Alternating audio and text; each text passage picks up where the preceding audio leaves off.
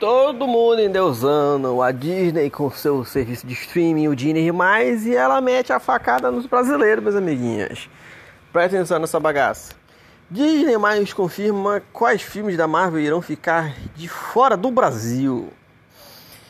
Após muita expectativa, hoje, dia 17 de novembro, que não é hoje, é 20, eu só estou muito atrasado, mas um ano depois do lançamento dos Estados Unidos e uma grande expectativa do catálogo eram as produções do universo cinematográfico da Marvel, que até o momento é composto de 23 filmes.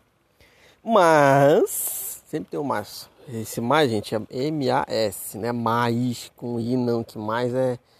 Mais é tipo de porém, entendeu? Acontece que hoje, ao conferir o streaming, foi repara que somente 20 filmes da, o, da MCU MQ estão inclusos no catálogo da Disney+. Explicando que o chefe de marketing da plataforma Rick Strauss buscou dar. Os três filmes ausentes no streaming são O Incrível Hulk, 2008, Homem-Aranha de Volta lá, 2017 e O Homem-Aranha Longe de Casa, 2019. E algo que conecta essas produções.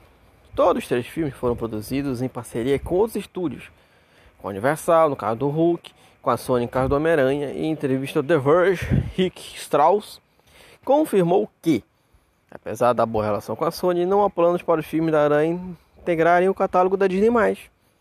Isso se dá porque o contrato da Sony deve ser com outras empresas.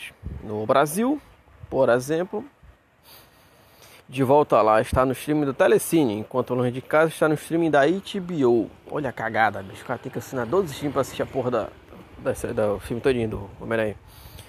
O mínimo deve ser o caso de Hulk. Incrível Hulk. Ou seja, vocês estão lascados, mesmo. Vocês querem ver essa paga, vocês acharam que o streaming da Disney, meu Deus, é o streaming da Disney, ah, vocês, né, né, né, né, né, vocês se lascaram, né? Nunca é do jeito que a gente quer, gente.